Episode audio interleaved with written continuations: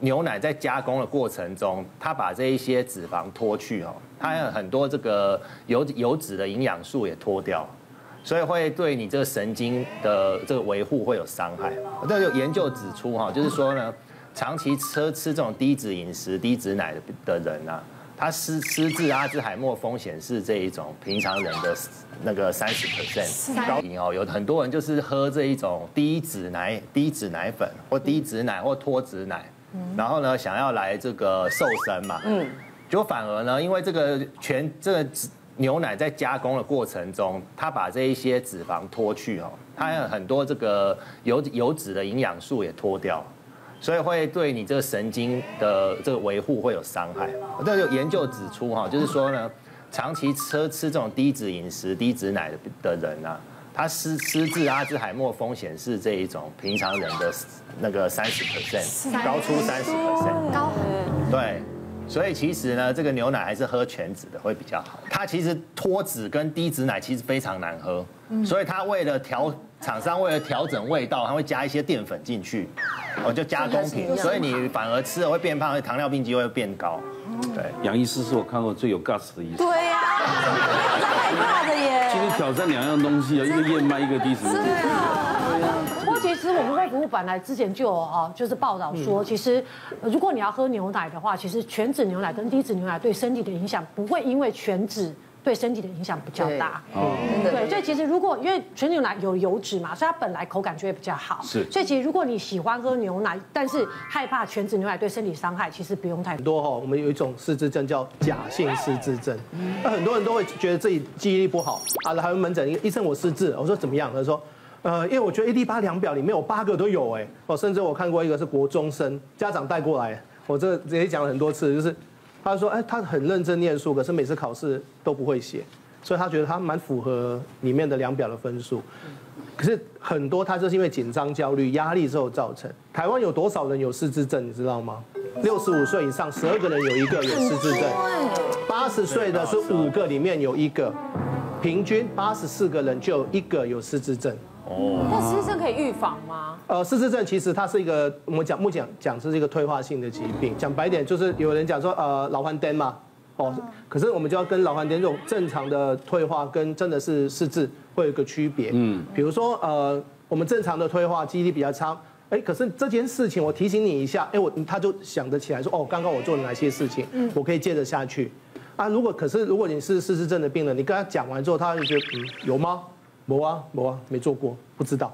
他三高的病人其实又都会造成，他也是失智症的一个高风险群。哦。对，特别我们知道台湾呃老人人年人口越来越多，哦，去年已经十几十四趴多了。嗯。所以失智症我们除除了是老老人家的病以外，还有一个老人家会常有的病是什么？就是血管性失智症，就是我们讲小中风之后或者中风之后造成的一个失智症。六十五岁以上，你可以看，先说。呃，那个血管性失智症，或者我讲阿兹海默，再加上血管性失智症人口，一直往上。哦，分享个例子，我最近有个病人，呃，七十几岁，呃，曾经小中风过，我们的啊、呃、有帮他鉴定过，他属于轻度的认知障碍，可是还没有到真正的失智症。啊，家属很确认告诉我说，这三个月就是这三个月，行为怪异，嗯，对，然后晚上会不睡觉爬起来偷吃东西。会偷抽烟，跟他讲过的东西，他就打死不承认。很多东西都觉得很怪，把他带来门诊。可是他都还走来走去的哦，你不觉得他好像？你不觉得他是在中风那种感觉？他说好，那就住院看看有没有什么，再有什么问题。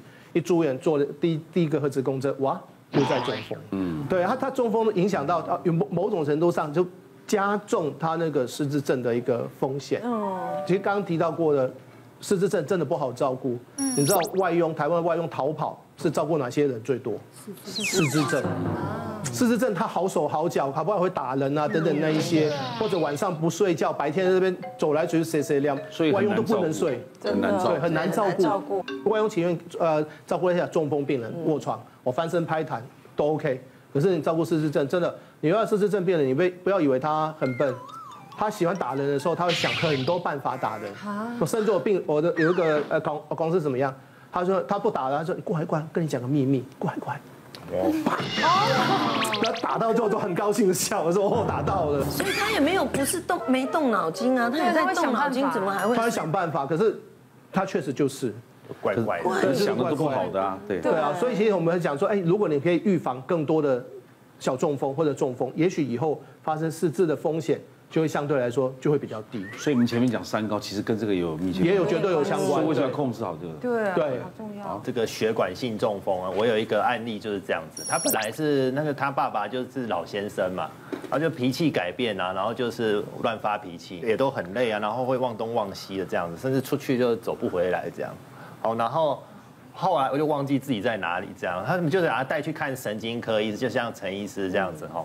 然后后来他们做检查，发现他那个脖子两边都狭窄了，嗯，我脖子两边这个动脉都只剩下八十，都有八十几 percent 的狭窄，塞到了啊，塞到了，狭窄，对，所以他们就准备要去帮他做这个支架，把它撑开。结果呢，还没做就在病房心肌梗塞了，然后就紧急会诊我们嘛，那那其那我们就接手要先做心脏，结果准备要隔天要开刀就。半夜就是在那边小中风，就是就是手脚没力这样子，就半边左手左脚就没力，这个状况就很很囧啊，因为你这种状况你帮他开下去哈，从小中风变成脑出血机会会增加，但是后来我们就还是跟他沟通完之后，他接受风险，然后就做啊，运气还不错，他就恢复了还好，然后后来。心脏开完了之后，然后给他吃一些循利宁啊，跟这个阿司匹林就保护这个血管药。他，哎，他他他血管性失智就慢慢改善，然后后来脖子支架也没做这样，然后就就就突然变好。以钙来讲呢，卫福部之前调查发现，国人以成年人来说，我们八成是缺钙，但是小朋友跟青少年百分百缺钙，所以钙是喝很多牛奶。对，没错，没有很多人都以为自己喝很多，但是其实除了牛奶之外，我们其他的食物里面也要均衡的补充，不能把牛奶当水喝哦。牛奶当水喝，因为牛奶本身蛋白质高，蛋白质太高的状况下，它会使钙更容易流失。对，所以适量，一天两杯牛奶是最多。其实我们在补充这些矿物质的时候，还是有一些。些小 paper 跟大家做一个分享哦。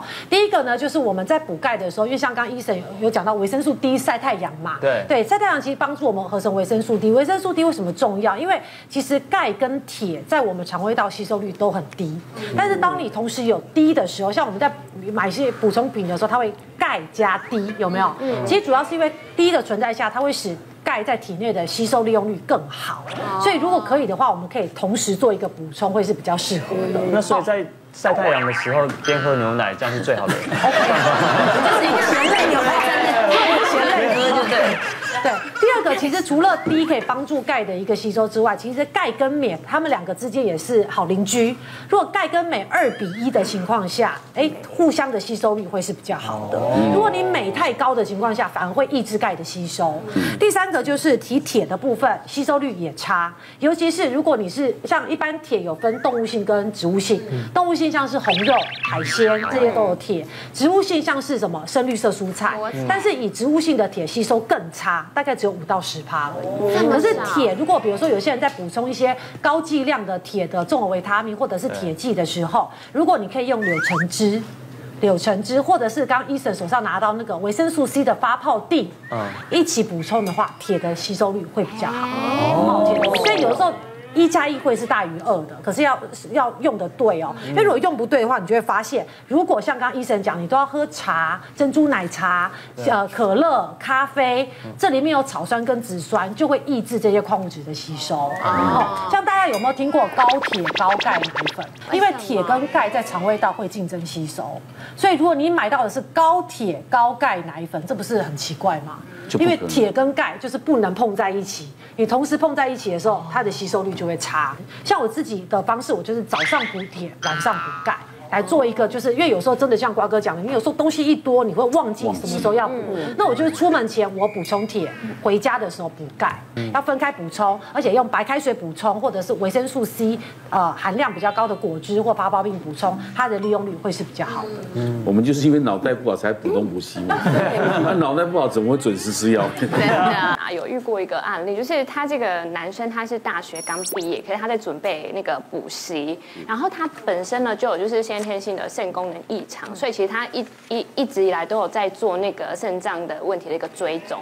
可是因为他要到补习的时候，他其实还蛮认真的。他为了要省时间，他早早餐跟午餐通通在便利商店解决。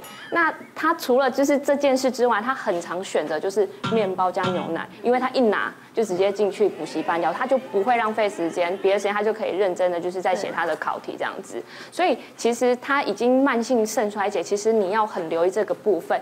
一般来讲，如果慢性肾衰竭一直要到洗肾的程度，看你你的照顾程度。假如说你顾得好，你可能五年、十年、十五年之后才有可能洗肾。可是他因为这段时间他。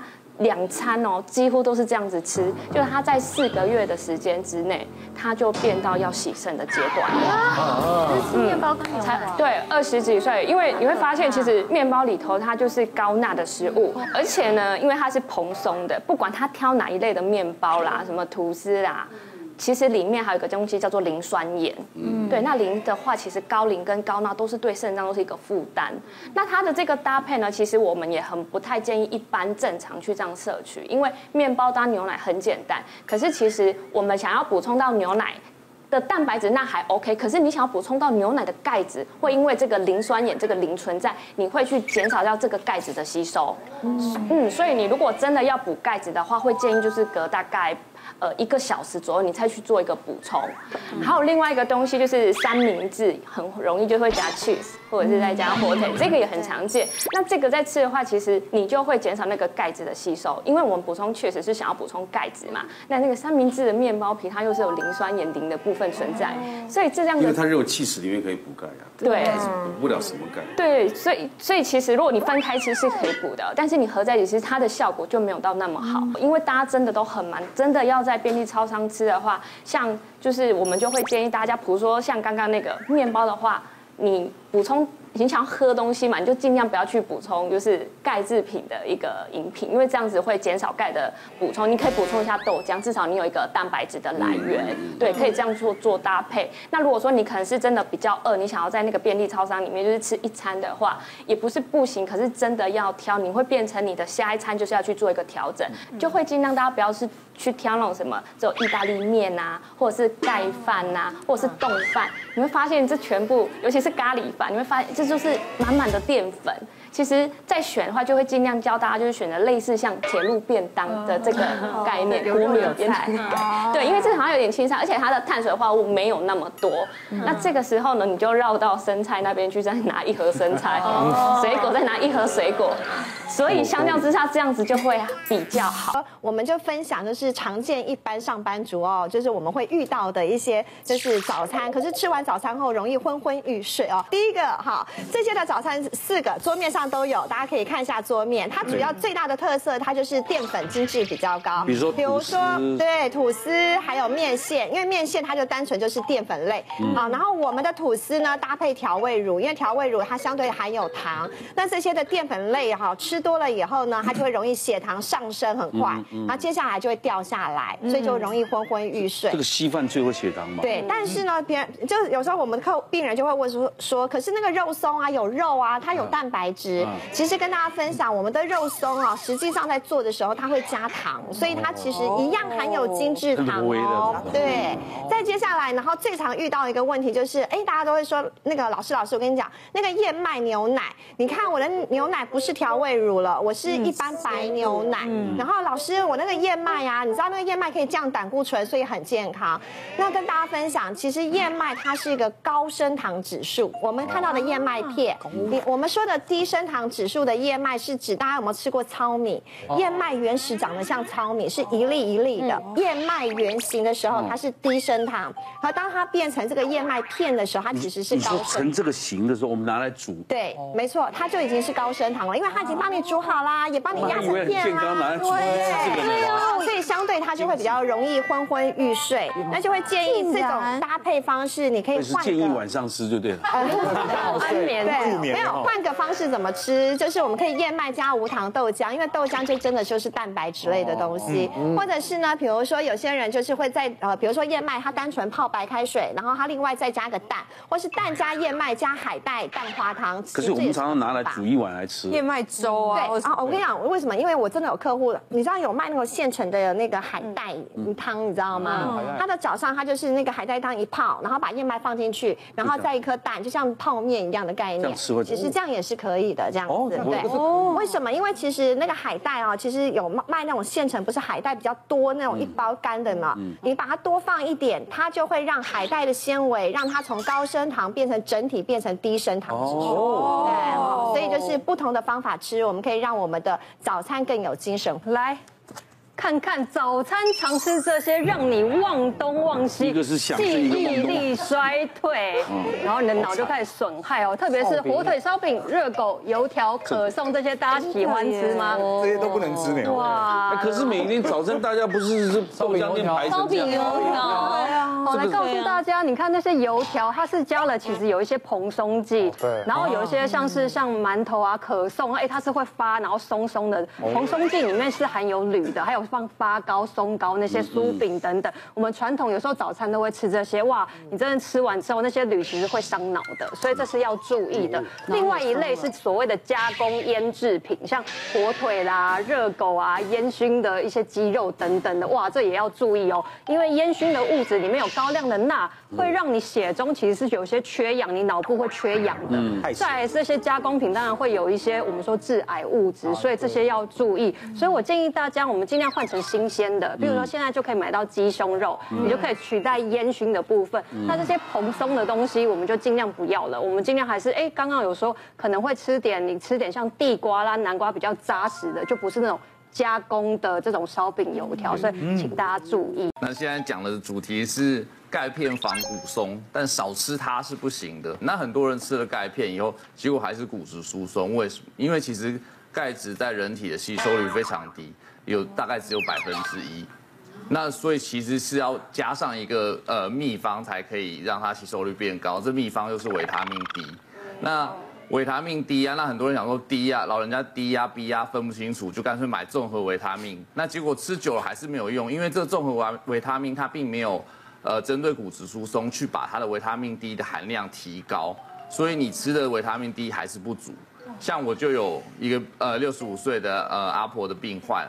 那他因为腰痛来看门诊，结果 X 光一照，发现他已经腰椎已经压迫性骨折，然后做了骨质密度检查，发现他已经负二点七，是中度的骨质疏松。骨质疏松的药物有两代，那先从第一代呃防止骨质流失的开始，那结果治疗了一年回来以后，哎，奇怪他腰还是很痛，结果 X 光一照。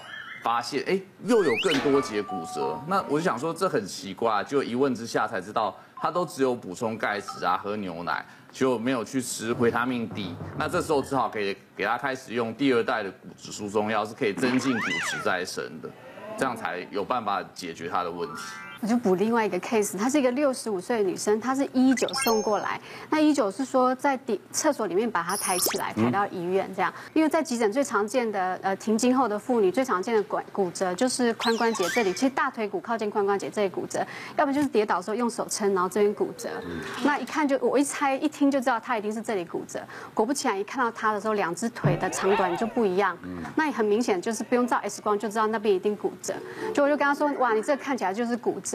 他就说：“怎么可能？”他说：“我不会骨折，我的身体好得不得了。”我每天都在吃钙片，然后而且我每天都呃有喝呃那个综合老人的综合维他命我也有吃，而且我们家呃环境很好，所以我们其实自己有菜园，我都还在晒太阳。你看我晒太阳又钙片，什么我都补得很好，我们也吃得很养生。我不可能，而且你知道吗？我家马桶到现在都是蹲式马桶，我这个年纪都还可以深蹲。哦。所以我说你刚刚不是跌倒，你是在深蹲吗？他说对，我就是在深蹲。结果就爬不起来了。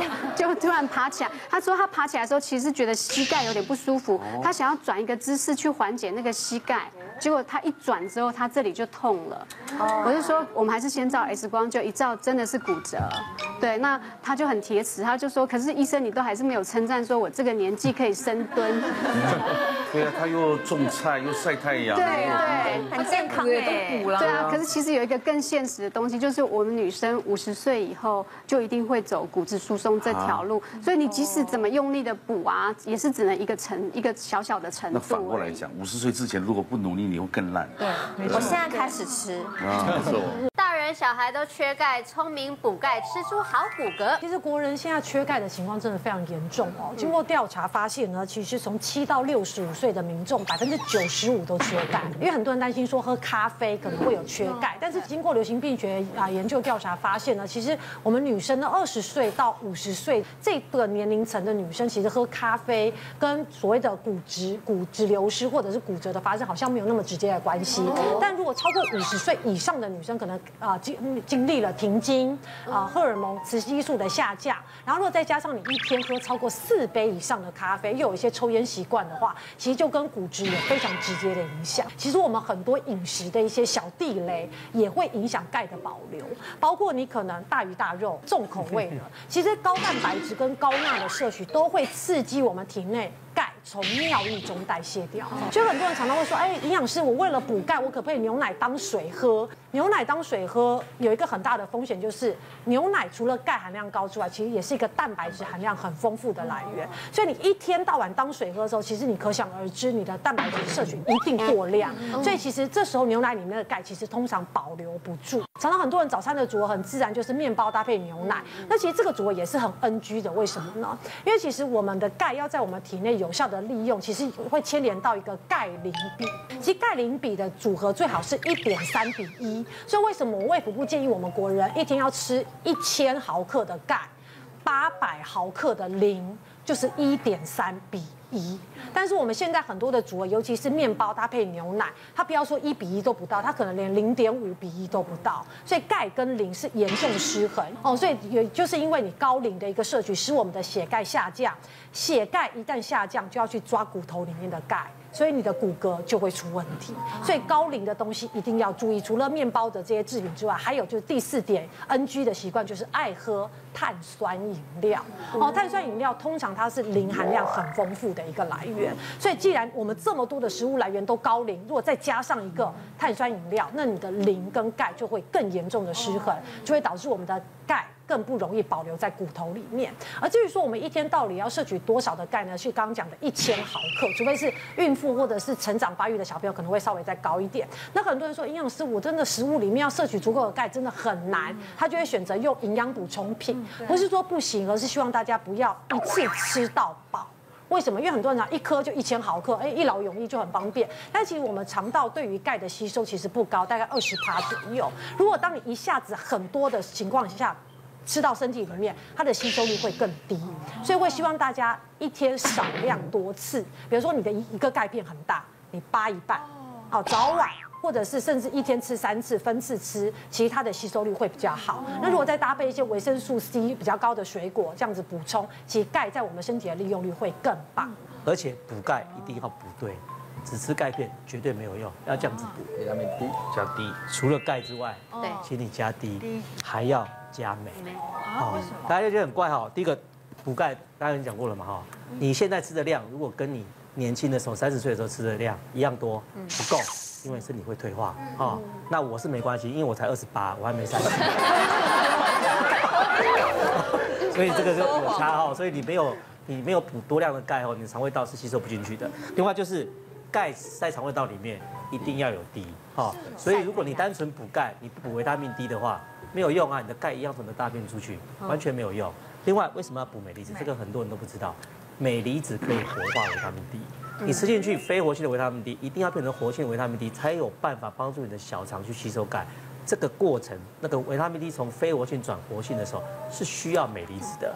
所以正常人来讲的话，如果你这三个没有一起补的话，你的钙离子是没有办法好好的吸收到你的血液里面，再到你的骨头里面去的。你是任何一个少一样。通通都不行了，但是一般人哦，如果你没有特别的偏食的话，基本上你是不会缺镁离子的啦，好不好？所以很多人哦，他就说，哎，奇怪，我怎么吃了 D 又吃了钙，搞了半天，结果骨密度还在一直拼命的掉，就是他的镁离子很少。其实我们这有个病患哦，四十二岁的女生哦，她有一天就是跌倒，就手这样撑一下，那时候只是觉得有点痛，那时候说也没有很严重嘛，哦，就就觉得还好。所以他就去睡觉。隔天早上起来有点肿，就肿得还蛮厉害的。他本来想要去来看急诊，但是你知道我们现在工作不好找，他又不敢请假哈，就硬撑撑撑撑撑到下班，再到我们急诊室，我们 X 光一照，骨折还断成两截。哇！那我们就觉得很压抑啊，想说，我就说他怎么受伤的？他说就跌倒这样撑一下，开刀之后我们就帮他做一个那个骨质检测，骨骨松检测，就竟然是负四点二，哇，真的很离谱嘞！正常你去测那个值哈，各位可能有个概念哦，我们测那个值通常是跟你三十岁的人比，好，所以大部分都是负的，哈，所以负的你不要难过哈，就是因为一般人的骨头的密度最高点是在三十岁，到三十岁以后就会慢慢下降，所以我每次都劝人家养骨本要在三十岁之前，哈，像。燕君、瓜哥可能都没机会了嘛，你们都已经 哦，就已经，就是你们就是尽量不要补松，就是不要掉的太厉害就好啊。还没有三十岁的观众，你就是趁现在赶快把部分补上来，好，接下来再慢慢的这样下去。负一之前，啊，所以都会觉得你不错。比如说你四十几岁测试负零点七、零点八，你不要紧张，其实你很棒啊。可是如果你是负二点零以上，基本上我们就会说你是骨少症，好，你就骨质开始疏松了，就是开始有时候有点少了，但是还没到骨松。负二点五以上，就真的是骨松了。嗯，他才四十二岁就负四点二，叫做严重骨松。那很奇怪啊，他为什么会这样？他自己搞飞机，因为他有肾结石，他打过两次的体外震波。人家跟他讲说哦，你有结石的体质哦，你不要吃太多的钙，所以他吃东西会特别去少钙质。嗯，所以搞到他自己骨松。哦，不，事实上哦，对，我们要跟贵教各位观观众一个概念哦。你知道那个肾脏的结石大部分都是草酸钙，好，所以可是你看大家听到说，那我是不是要避免草酸跟钙？这个观念是完全错。你要避免的是草酸，不是钙。通常不是因为钙过高，是因为草酸过高，所以造成你草酸钙的结石。嗯，所以如果今天你的饮食里面没有加钙的话，很多很多的饮食里面都有草酸，那个草酸会被吸收的很好。嗯，所以你。饮食里面不加钙片，你的草酸反而吸收的超好，你反而更容易肾脏结石。嗯。可是如果你的食物里面有钙的话，那个钙会跟草酸吸收在一起，所以反而会造成你的草酸吸收的量比较少。嗯。所以很多肾结石的人，你反而是要多补充一点钙片，不是要散钙片，好不好？这个观念是完全完全错误的啦，就是因为他一直都不吃钙片。搞他骨质疏松有这么厉害？可是以前没有这些东西的时候，老以前是靠食物嘛。对对，以前东西东西都是原型啊，所以那个东西都很好啊。现在都是加工食物啊，磷这么多，你钙跑去哪里了？以前的人都以前都是会被工作啊，对啊，像我们整天躺在沙发上。你啊，只有你啊，只有我，只有我，对这个钙很低哦。肠肠胃科医师很有感觉，是因为我们也用了一大堆这个。为什么？因为肠胃科诊所的病人很容易缺钙，因为我们吃胃药的时候，把胃酸降低以后，钙的吸收会减少。哦，所以在吃长期吃，特别是 PPI 的病人，我们都会劝他一段时间就要先测一下骨密。很多明明就是还很年轻，可能骨密就降低了，是因为因为他一直在吃胃药，把胃酸降低，钙就不吸收了。哦，所以他一定要去测。还有一个，我们刚刚在讲减肥嘛，哈，减肥的时候什么都好，血压、血糖、血脂都改善，就是骨密会降低。因为减肥的时候你吃了真的钙是降低的。所以在在我们内科诊所里面，就是减肥的病人要非常小心，还有长期吃胃药的病人也要非常小心。有的有的这样没有那样，有的那样没有那样，好好奥秘哦。所以你看环环要顾哎，嗯嗯嗯，对不对？所以真的要多喝开水，多吃原型食物。对，像我之前就是因为被宰，然后就摔车，然后后来我就想说，那就去挂个急诊好了。然后一到那边，然后医生就说，哎，那就照个 X 光啊。然后医生就说，哎，你的骨头裂掉了。然后我就说，哈，裂掉。然后他就说，就是因为侧。然后就裂了蛮多条的，这样，可因为其实也都不深，所以医生就说，那你要用钉钉子开到钉钉子，好的比较快，还是你要就是打石膏让它慢慢复原就好。然后我就想说，啊，反正就仗着自己年轻啊，想说，那应该就是骨骨质应该就是会恢复的蛮快的这样。所以我那时候就说，哦，那我打石膏好了。然后医生就说，哦，那差不多大概一两个月左右就可以拆了。就我复诊了大概两个多月左右，我想说，哎，怎么医生都还没跟我说可以就是拆石膏这样？然后就问医生说，哎，那大概还要等多久？然后医生就说，哦，因为其实骨头复原的真的很慢。他说有可能是缺钙，或者是胶就是胶质补充不足，对，所以导致于复原的很慢，就是进就是起码还要再等一个月。所以我等于石膏打了快三个月左右。才拆掉，然后而且重点拆的时候骨头还没完全好，然后所以后面医生就说，因为这样真的太慢了，所以我就开一些保健食品，就是补钙的保健食品给你吃，搭配就是饮食方面补充一些钙质啊、胶原蛋白才会好比较快。那其实我们在营养门诊当中，都常常会有妈妈很担心小孩的营养状况来求诊。那我这边呢，就有一个妈妈，她带她的小学三年级的小男生来求诊，可她走进来的时候，我看，哎，这看起来真的很像幼稚园，因为他的身高，别人都大概长到一百四左右，他只有大概一百二，比别人就足足小一到两个头这样。那我就问他说，哎，那你们平常都吃什么？他就说，哎，他们家其实是有信教，所以是吃素的。所以，但是小孩我们没有逼他一定要信教，但也有给他吃一些牛奶啊、鸡蛋，但是小孩就是不喜欢。然后我就看了一下，哎，真的三餐几乎都是蔬菜，真的都是吃一些就是什么高丽菜啊、白菜啊，然后一点点番茄，这样就一餐就结束。我就觉得哇，那这样很严重的就是蛋白质缺乏，当然钙一定是不足的。我们建议小孩，其实你补充钙质的话，一天也是要大概至少到八百毫克左右。因此，我就建议他说，哎，你的饮食要多一些钙，还有蛋白质，才不会现在长得又呆又小，真的很小只哈。所以我们就建议他说，哎，你可以来一点像是彩椒、毛豆、炒豆干，因为就算是吃素的朋友呢，大家可以试试看哈，就是你可以有一些各种的，像是豆干啦、豆腐啦。那我这里面有特别多放的是小鱼干跟白芝麻。那如果吃素的朋友，你可以不要放小鱼干。但如果我们一般有吃荤的朋友，我非常推荐你可以多一点小鱼干，因为里面有丰富的钙质。那另外白芝麻的话，还有丰富的镁。那另外来一点彩椒，其实有一些丰富的维生素 C，也可以帮助你这些骨骼啦、其他的营养素吸收。